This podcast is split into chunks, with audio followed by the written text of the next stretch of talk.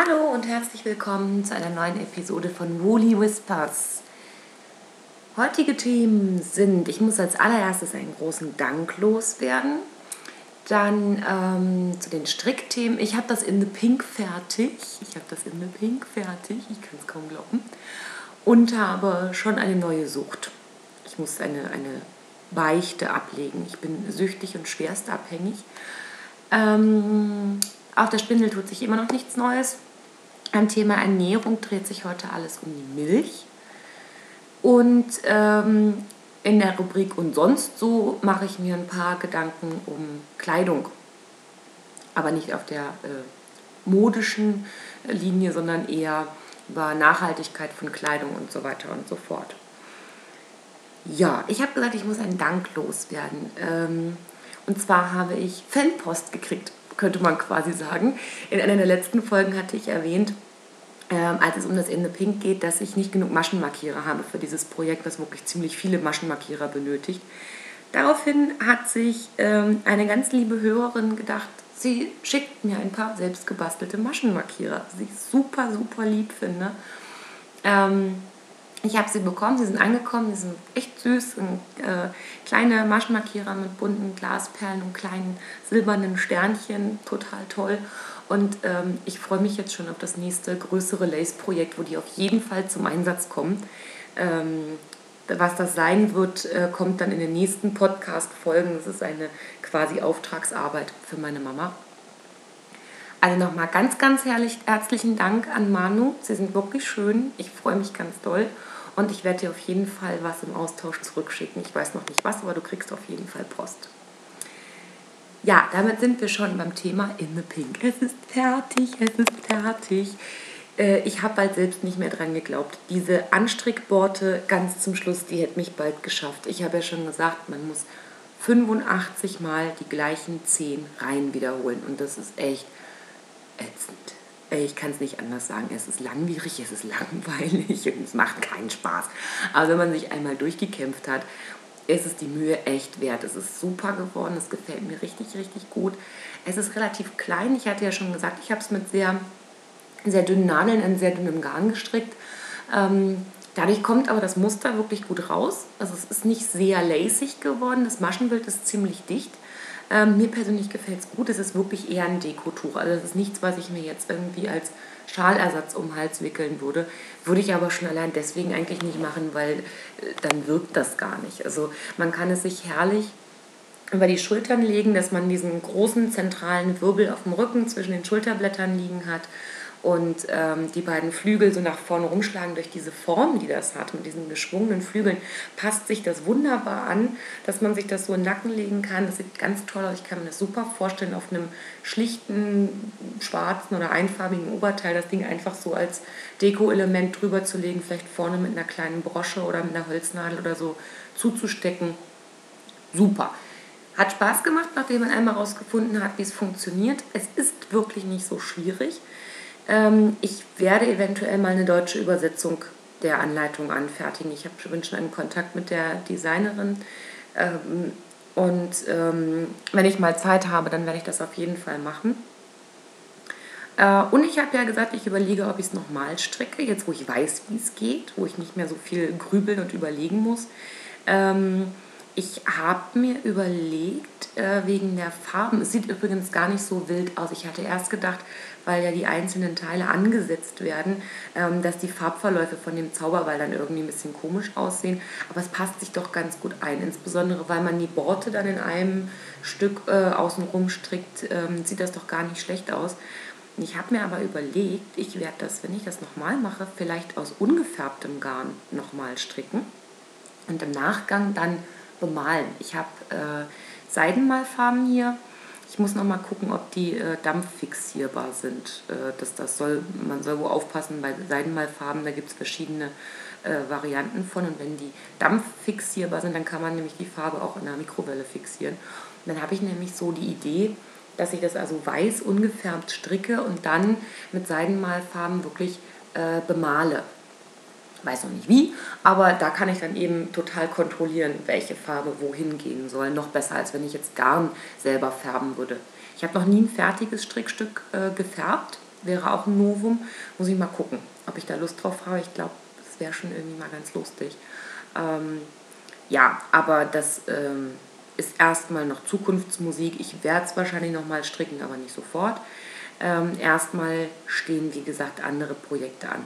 Unter anderem, und da sind wir schon beim zweiten Punkt, ich habe da gesagt, ich habe eine neue Sucht. Und zwar handelt es sich um eine Restedecke, den sogenannten Beekeeper's Quilt. Das ist also eine Patchwork-Decke, eine Quiltdecke.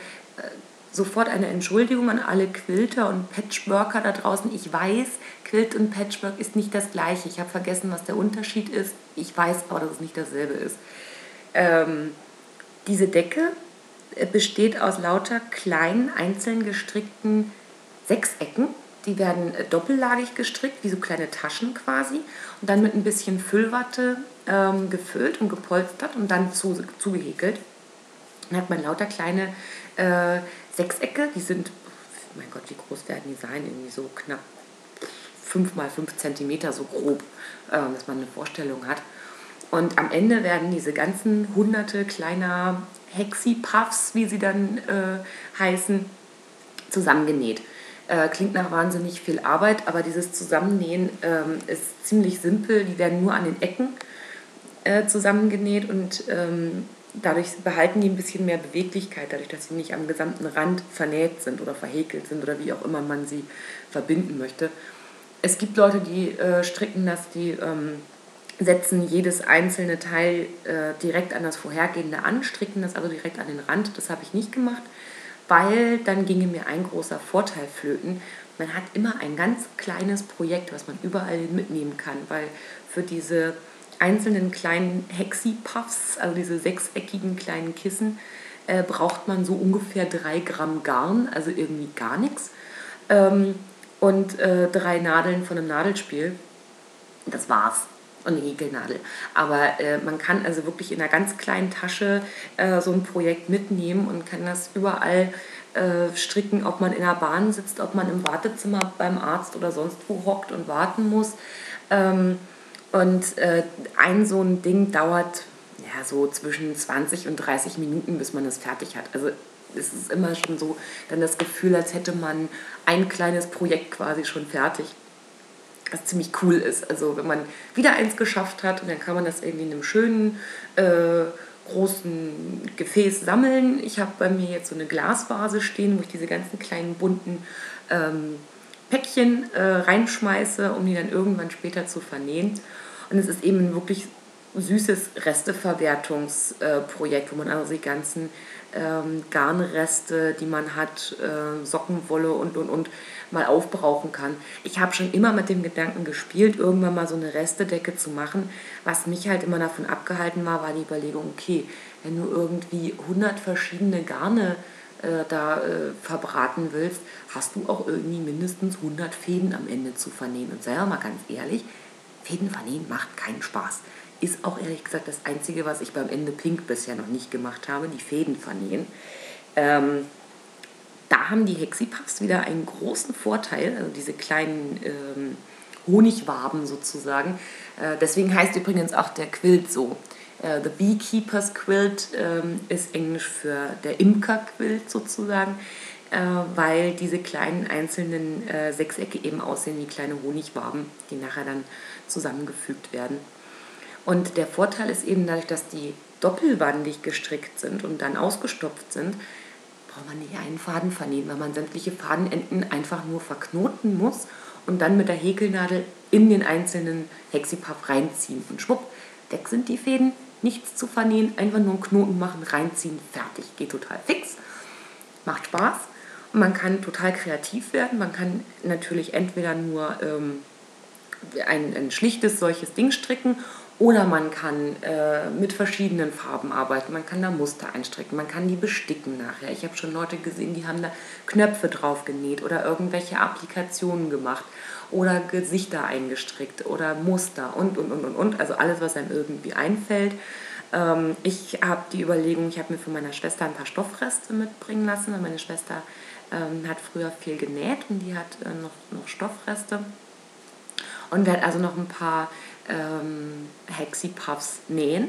aus Stoff. Das finde ich ganz cool, wenn man so eine große Decke hat und so ein bisschen unterschiedliche Texturen hat. Ich werde auch ganz unterschiedliches Garn verarbeiten. Bis jetzt hauptsächlich Sockenwolle äh, und äh, Lace-Garn, was ich dann doppelt nehme, einfach damit es von der Maschenprobe wieder ungefähr passt. Natürlich, dadurch, dass die Garne unterschiedlich sind, gibt es immer ein bisschen Größenunterschiede, aber das verspielt sich nachher, wenn das miteinander verbunden ist, äh, macht das keinen so großen Unterschied. Und wenn man jetzt wirklich mal ein Garn hat, was viel dicker ist, dann nimmt man halt entsprechend ein bisschen weniger Maschen.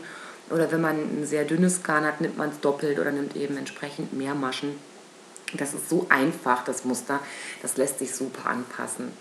Obwohl es so einfach ist, habe ich das übrigens gekauft. Ähm, das ist nicht teuer. Das Muster kostet bei Revelry, ich glaube, 5 Dollar oder so. Das waren zu der Zeit, als ich es gekauft habe, irgendwie 4,16 Euro oder so.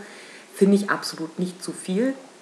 Dafür war da eine sehr schlaue Idee drin, wie man ähm, die Teile anschlägt äh, und auch wie man sie hinterher ähm, abschließt.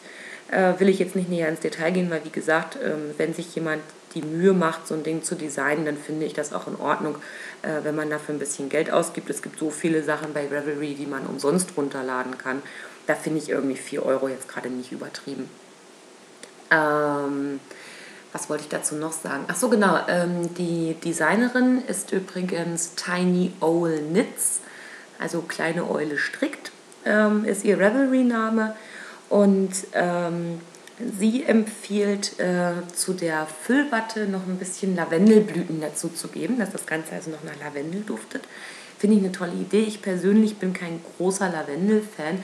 Ich habe es dann so gemacht, dass ich einige, nicht alle, aber ein paar Puffs äh, gefüllt habe mit Füllwatte, wo ich einen kleinen Tropfen Rosenöl dran gemacht habe, weil ich alles liebe, was nach Rosen duftet.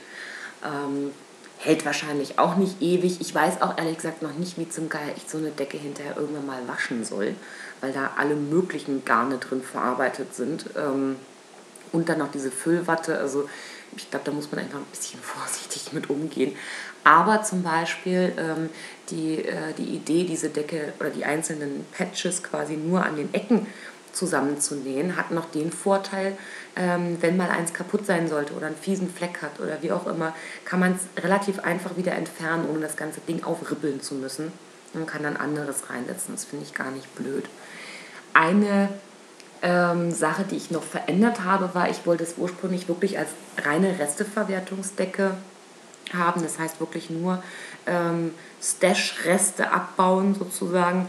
Ähm, allerdings habe ich so ein bisschen so eine Farbmacke. Bei mir müssen Farben immer so zusammenpassen. Und jedes Zimmer in meiner Wohnung hat auch so ein Farbkonzept, wo alles irgendwie so zusammenpassen muss. Und da passt natürlich irgendwie so eine schöne bunte Restedecke mal so gar nicht rein. Also habe ich mir überlegt, ich habe mir äh, ein paar Knäule Garn gekauft in verschiedenen Grüntönen und in äh, Cremefarben. Das sind die Farben, die ich bei mir im Wohnzimmer habe. Ähm, und ich werde halt zusehen, dass ich irgendwie so knapp die Hälfte oder so an Hexipuffs äh, in diesen Tönen mache, sodass es nachher zwar eine bunte Restedecke ist, aber so vom, vom Farbschema, dass es dann trotzdem ins Wohnzimmer passt, ohne dass das immer aussieht, als hätte da jemand einen Farbeimer ausgekippt. Ich bin mal sehr gespannt. Ich habe mittlerweile 35 kleine Hexipuffs gestrickt. Das ist nicht wirklich viel, wenn man sich überlegt, dass man also so 400 Stück vielleicht schon brauchen würde, so eine große Decke. Also die, ähm, die Stephanie, wie Tiny All Knits äh, mit bürgerlichem Namen heißt, hat gesagt, sie hat so ungefähr ein Jahr gebraucht, bis sie alle fertig hatte, um eine wirklich große Tagesdecke ähm, zusammenzunähen.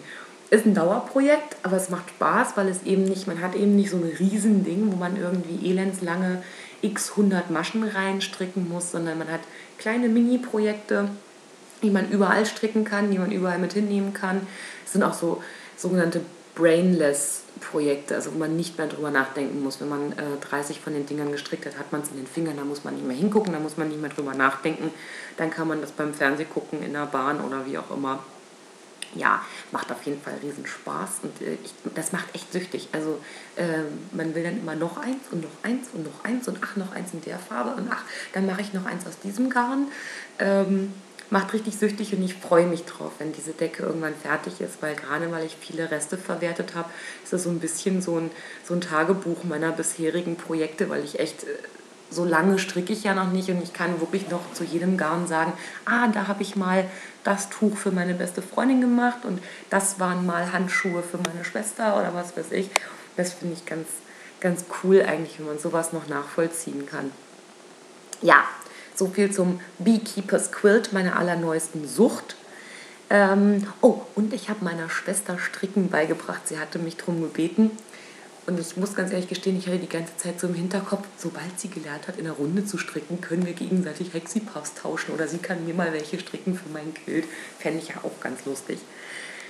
Ja, so viel zu meinen wolligen Themen. Ähm, zum Thema Ernährung. Ich hatte ja gesagt, es dreht sich heute alles um die Milch. Ähm, ich meine, ich hätte es in, einem, in einer früheren Folge schon mal erwähnt, dass ich ja ähm, nur Fleisch kaufe oder esse, wenn es aus ähm, biologischer Erzeugung ist und zwar nicht nur, und zwar aus biologischer Landwirtschaft, die über das normale Supermarkt-Bio hinausgeht. Also zum Beispiel Demeter kennt man wahrscheinlich oder äh, in, hauptsächlich in Berlin und Umland gibt es äh, Neuland ähm, als Zusammenschluss von Landwirten die eben deutlich über diese EU-Kriterien hinausgehen, die nämlich ziemlich schwammig sind, wenn man sich die mal anguckt.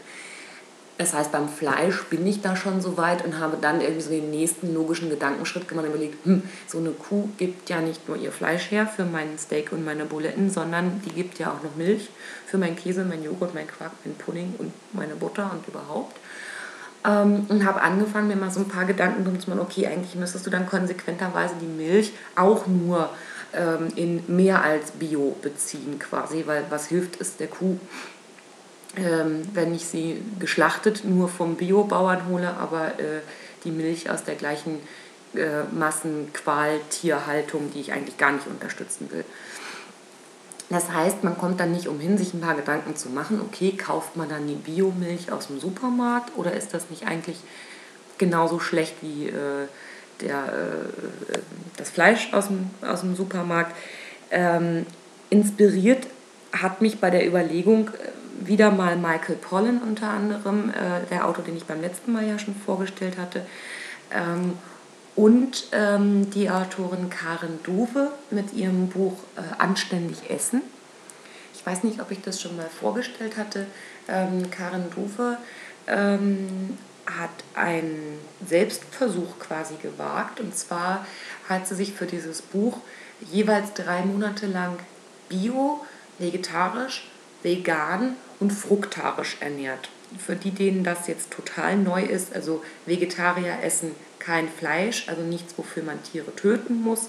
Ähm, Veganer nehmen überhaupt keine tierischen Produkte zu sich, sprich also auch keine Milchprodukte, kein Honig, tragen weder Wolle noch Leder noch Seide. Ähm, und Fruktarier ähm, verzehren nur Teile von Pflanzen, die man essen kann, ohne die gesamte Pflanze zu zerstören oder zu töten. Heißt also, ähm, ein Apfel ist in Ordnung, weil der Baum weiterlebt.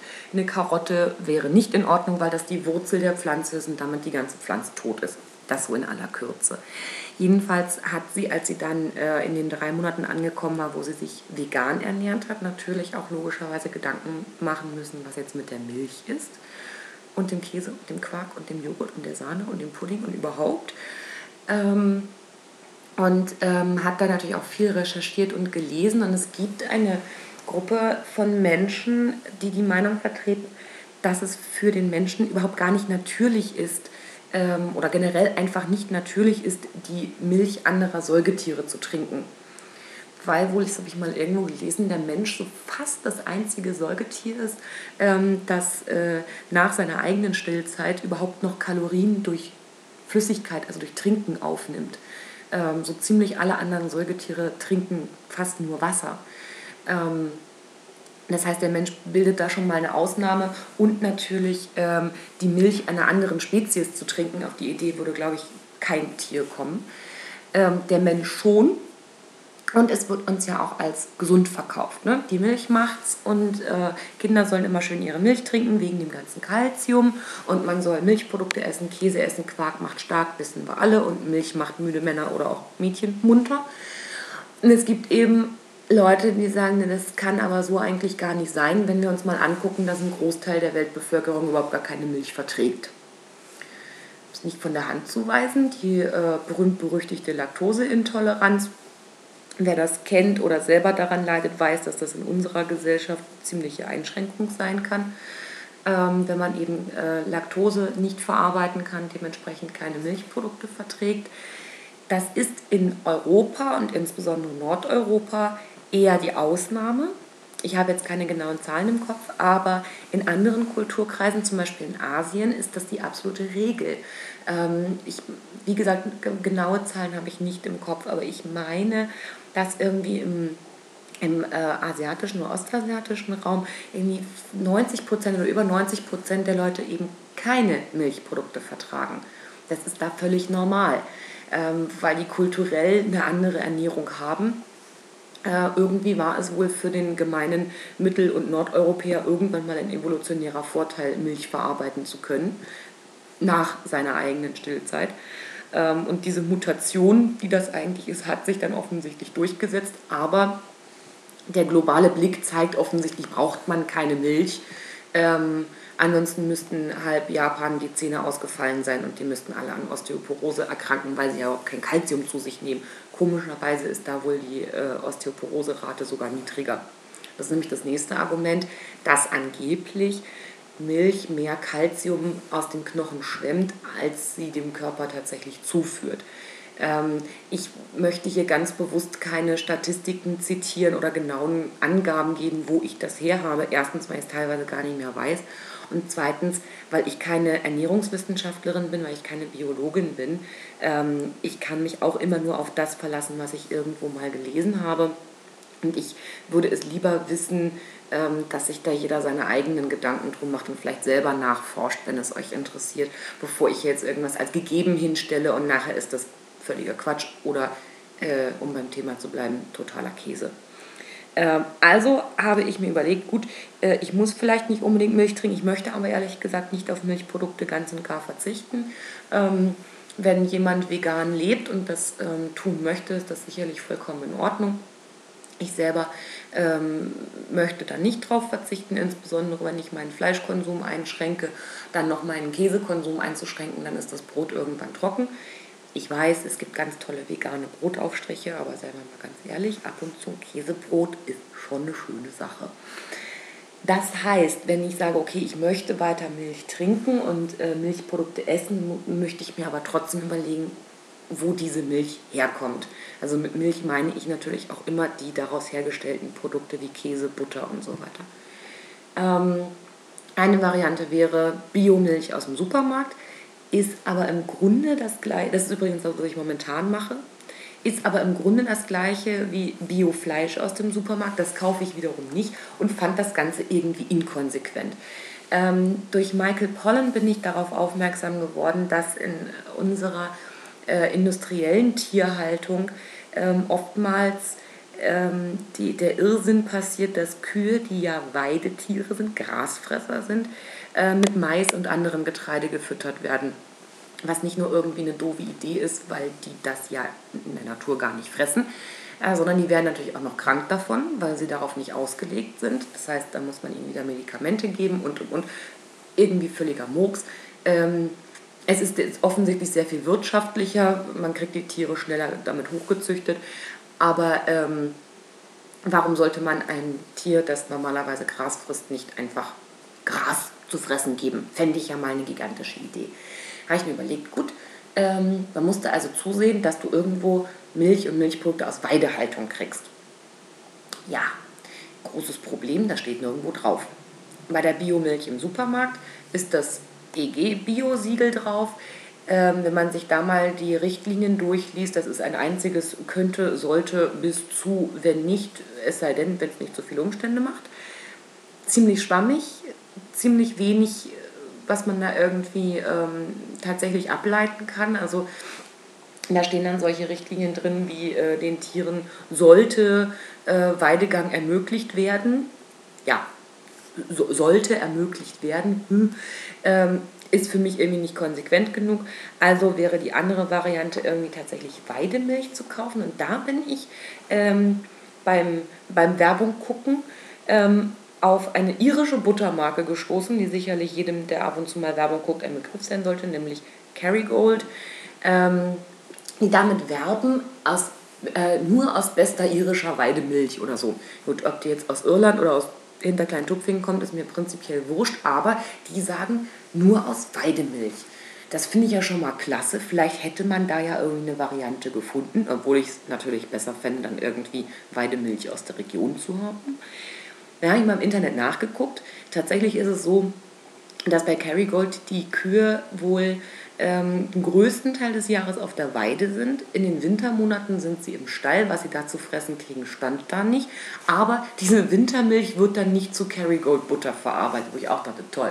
Also ist die Butter immer aus Weidemilch, es hilft aber der Kuh nichts. Ähm, ist aber ja schon mal ein Anfang. Also habe ich dann mal geguckt im Internet, ähm, welche Hersteller denn Weidemilch verwenden und habe festgestellt, dieser Begriff ist nicht geschützt.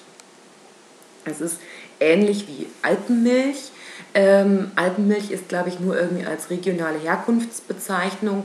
Ähm, das kann aber auch ein Massenviehbetrieb äh, in den Alpen sein, dann heißt das auch Alpenmilch. Die müssen nicht unbedingt äh, mit klingelnden Glocken ähm, zwischen Heidi und dem Almöh hier rumgegrast haben. Ähm, und der Begriff Weidemilch ist überhaupt nicht geschützt. Das heißt, es hat keinerlei Aussage, wenn da irgendwo draufsteht Weidemilch, das heißt gar nichts. Das heißt, man muss also wieder mal, ist der mündige Konsument gefordert, man muss wieder mal sehr viel recherchieren, um herauszufinden, wo das Essen überhaupt herkommt, das man zu sich nimmt.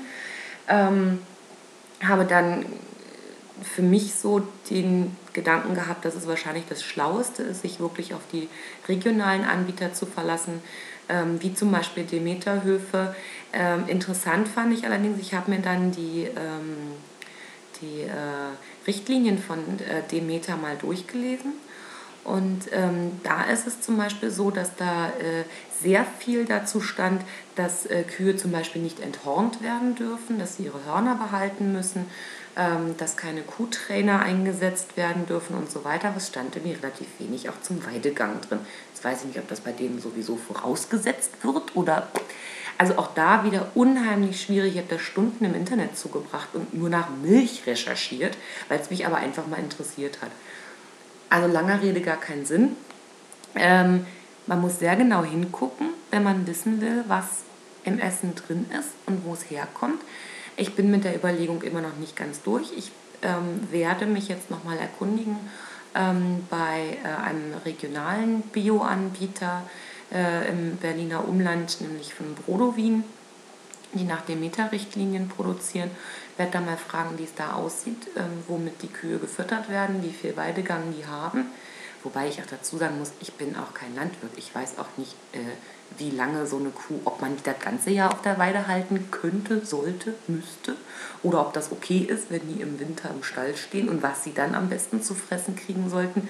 Also da muss man sich auch immer so ein bisschen auch auf, äh, auf den Landwirt oder den, die, die Landwirtschaftsindustrie verlassen, einfach weil äh, irgendwo endet dann auch mein Fachwissen und ich habe nicht vor, nochmal irgendwie Agrarwissenschaften zu studieren, nur um zu verstehen, was in meinem Essen drin ist. So weit ist es schon gekommen. Ja, ähm, also abschließendes Wort zum Thema Milch und Milchprodukte. Ich bin damit noch nicht ganz durch, aber ich ähm, bin mir sehr sicher, dass ich in nächster Zeit A, meinen Milchproduktekonsum einschränken werde, genau wie den Fleischkonsum ähm, oder wie ich es beim Fleisch schon mache.